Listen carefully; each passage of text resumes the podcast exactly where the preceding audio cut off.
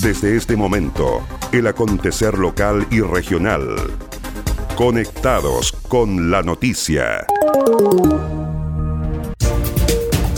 ¿Cómo están? Bienvenidos a la revisión de las informaciones en esta nueva edición de Conectados con la Noticia. Saludamos a las radios que hacen posible que este informativo llegue a todo el archipiélago.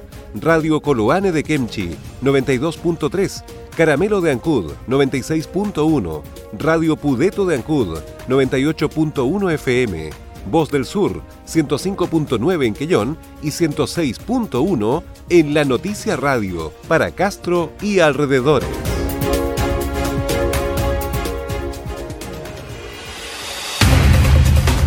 Las noticias también se leen en www.enlanoticia.cl.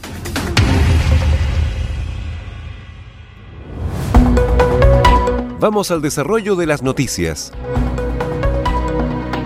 PDI detiene a dos personas por microtráfico de drogas en Ancud. Detectives del Grupo Microtráfico Cero de la Brigada de Investigación Criminal Ancud detuvieron durante la tarde del día lunes en la ciudad de Ancud a dos personas por infracción al artículo cuarto de la Ley 20.000 que sanciona el tráfico de drogas en pequeñas cantidades.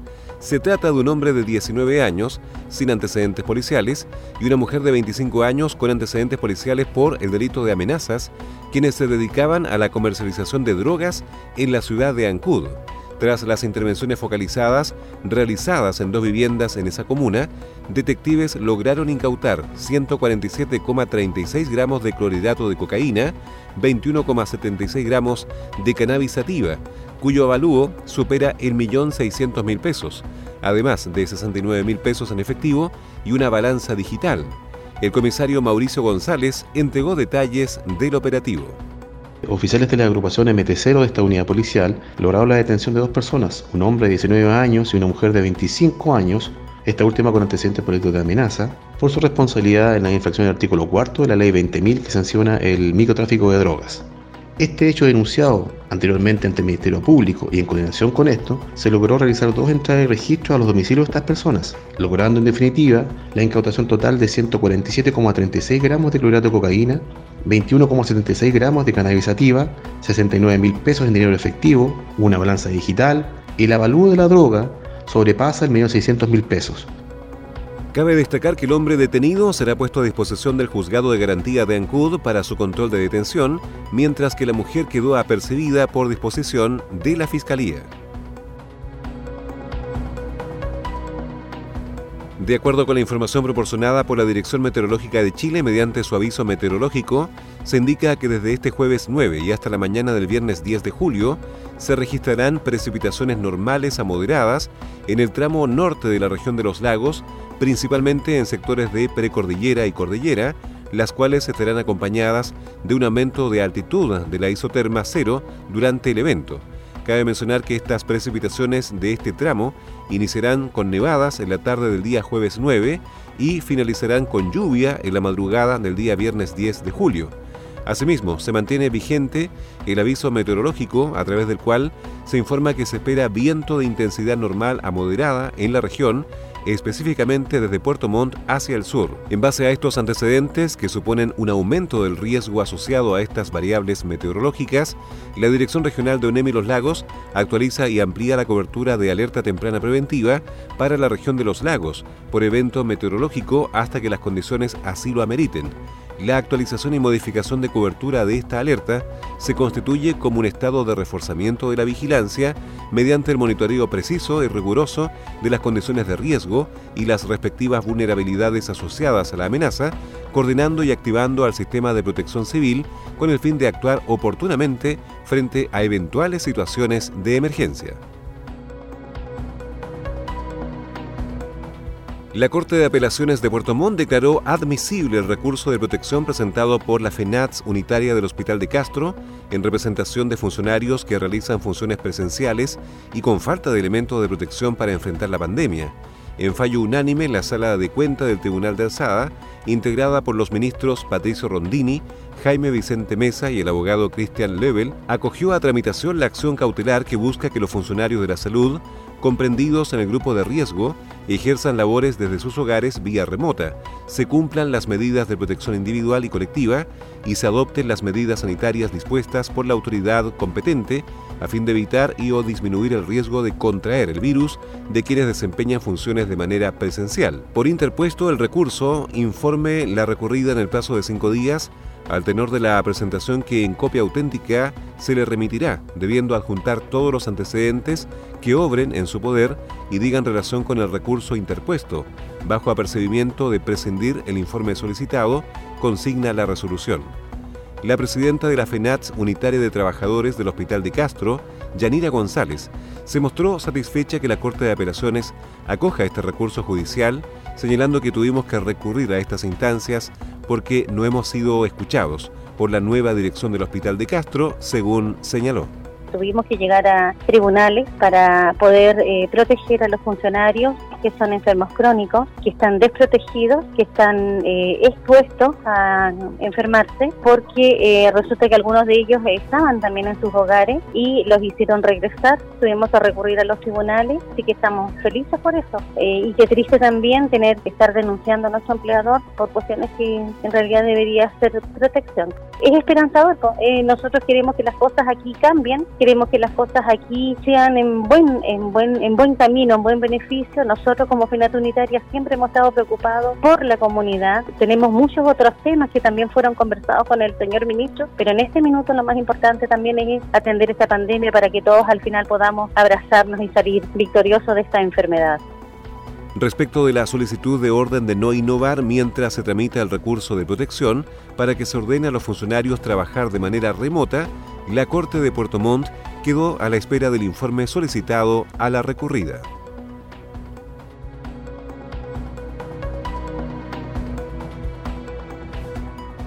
Gobernador Borges valoró visita del ministro de Salud a Chiloé. Valoramos la visita del ministro Enrique París a Chiloé, ya que cumplió con su compromiso asumido al iniciar su cargo como jefe de la cartera de salud en nuestro país, donde afirmó que una de sus primeras visitas a regiones sería justamente nuestra provincia. Con estas palabras, el gobernador Fernando Borges valoró la completa agenda de actividades que efectuó el reciente fin de semana el ministro París en Dalcahue, en Achao, Curaco de Vélez y Castro. El secretario de Estado también estuvo acompañado por el ministro Claudio Alvarado, la subsecretaria de Salud Pública Paula Daza, el subsecretario de Redes Asistenciales Arturo Zúñiga, el intendente Harry Jürgensen y la CRM de Salud Scarlett Mold. La primera actividad del titular de salud fue inaugurar una nueva residencia sanitaria en la comuna de Dalcahue, cuya capacidad es de 18 habitaciones y 34 cupos, donde dijo que el tema del aislamiento es fundamental y por eso hemos inaugurado esta residencia sanitaria. Es importante que aquellas personas que no pueden hacer el aislamiento en sus hogares acudan a las residencias sanitarias como la que hemos inaugurado hoy en Dalcahue. Cuando él asume esta investidura de ministro de Salud en época de pandemia, lo primero que dijo que iba a venir a la provincia de Chiloé y especialmente a la comuna de Quinchao.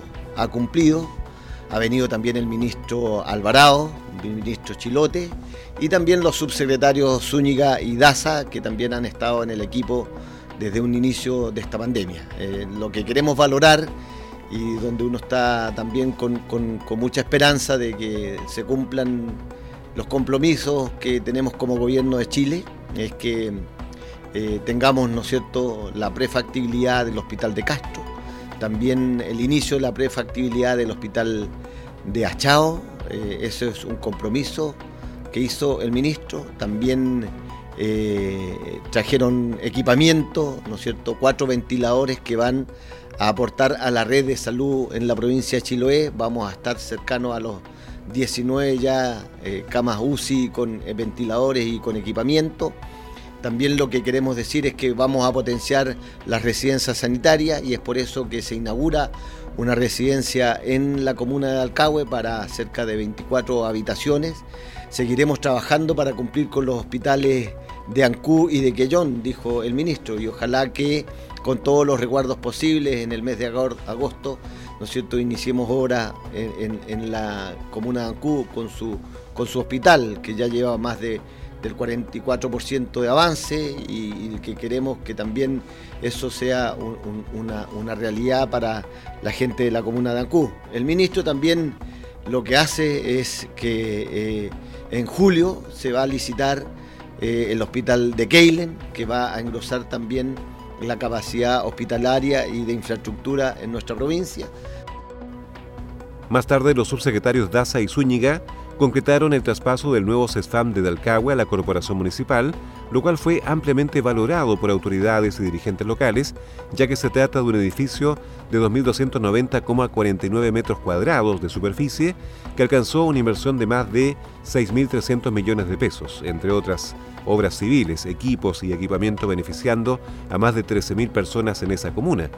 Luego, París se trasladó a la isla de Quinchao para visitar el hospital de Achao, donde tuvo la oportunidad de ser director del establecimiento y posteriormente realizó una visita inspectiva al CESFAM de Curaco de Vélez. Finalmente la autoridad sanitaria del país llegó hasta el Hospital Augusto Rifar de Castro, donde hizo entrega de cuatro ventiladores mecánicos y 10 equipos de oxígeno de alto flujo para aumentar la capacidad de respuesta asistencial ante la pandemia del COVID-19.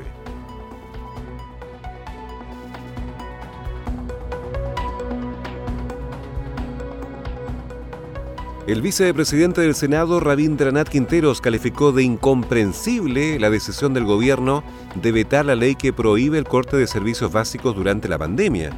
En medio de la crisis más grande que ha enfrentado el país, el presidente prefiere vetar una ley que beneficia a miles de hogares y no promulgarla, ignorando a la ciudadanía e incluso a los alcaldes de su propio sector que pedían suspender el corte de servicios básicos, afirmó el legislador del Partido Socialista.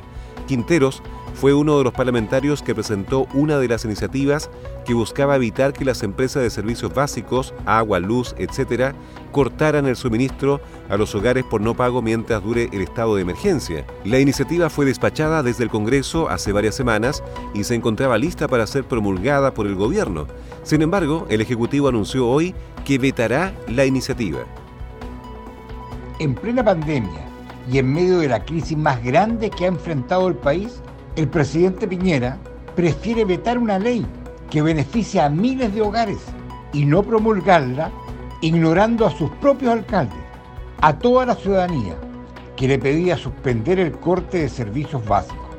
En una democracia que se considera seria, los acuerdos de palabra no son una alternativa, pero para el jefe de Estado son una opción válida. Francamente, incomprensible su actuar. El senador Quinteros precisó que el gobierno prefiere sostener acuerdos de palabra con las empresas de servicios básicos en vez de regular por ley esta materia. En una democracia que se considera seria, los acuerdos de palabra no son una alternativa. Sin embargo, para el jefe de Estado, son una opción válida. Francamente es incomprensible su actuar, afirmó el parlamentario por los lagos.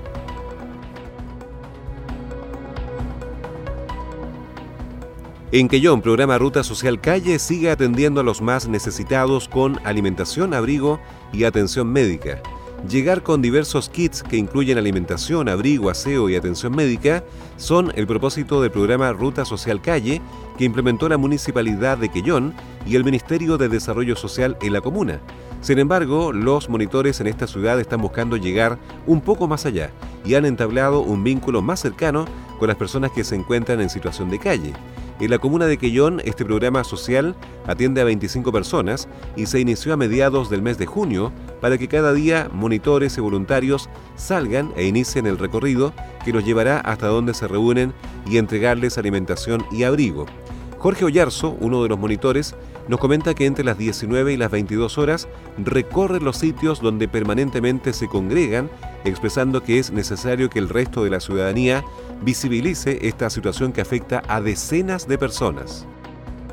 Venimos a entregar la prestación a los chiquillos. Este es uno de los puntos donde empezamos a recorrer en la noche, que empezamos de las 7 de la tarde hasta las 9, 10 de la noche. Estamos frente al hogar de Cristo y acá tenemos varios amigos que nos encontramos casi siempre, porque ya están acostumbrados. Vamos después cerca de la feria, el tractor amarillo y también vamos a algunos hogares también a dejar la alimentación. También es importante mencionar que las prestaciones que se entregan aparte de la alimentación, la ropa, nosotros igual conocemos a la mayoría de los chiquillos que están acá, conversamos con ellos, eh, muchas veces se sabe la vida personal uno ya va haciendo amistades, va conociendo por lo menos a toda la gente. Entonces no solamente se trata de entregar un plato de comida, sino que conversar también con los chiquillos, ya que eso también es importante para sentirse, no sé, pues, dentro de la sociedad, porque muchas veces hay gente que lo ve y pasa desapercibido ni siquiera buenos días, buenas tardes. Yo he visto a los chiquillos de repente afuera pidiendo, no sé, eh, no solamente pedir una moneda, sino que de repente, eh, hola, ¿cómo estás? O un saludo. Ya, eso igual es importante para que la gente, para que todos nos sintamos parte de la sociedad. El monitor expresó que muchas veces hay un estigma con estas personas que se encuentran en situación de calle, agregando que hay historias detrás que son importantes, haciendo una invitación a que seamos más amables, mejores personas, porque para ellos muchas veces es más importante recibir un saludo que una moneda el hecho de que de repente vivir en la calle, eh, la gente estigma contra eso y aquí tenemos historias detrás también que son importantes. No todos queremos estar, yo creo, pasar por esta situación, ellos tampoco, pero es, lo que están pasando ahora. Entonces, para que la gente tome conciencia y, y, ver que en cualquier momento esto, esto se puede dar vuelta seamos más amables, seamos más personas con los amigos que están aquí viviendo en la situación. ¿ya? De repente un buenas tardes, buenos días, no necesario de repente como dicen ellos una plata, sino que yo lo he visto muchas veces, ellos solamente a veces piden un saludo. Eso creo que es importante. El programa Ruta Social Calle atiende en Quellón a 25 personas y vino a fortalecer la labor que ya realizaba el municipio con el Centro Día, considerando alimentación, abrigo, higiene y servicios médicos, otorgando dignidad a estas personas que por distintas causales se encuentran en situación de calle.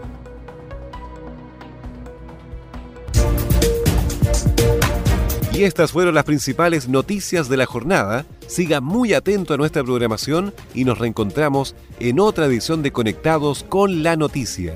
Recuerde que llegamos a ustedes gracias a radios Coloane de Kemchi 92.3, Caramelo de Ancud 96.1, Radio Pudeto de Ancud 98.1 FM, Voz del Sur 105.9 en Quellón y 106.1 FM en La Noticia Radio en Castro y alrededores a través de la primera red provincial de noticias.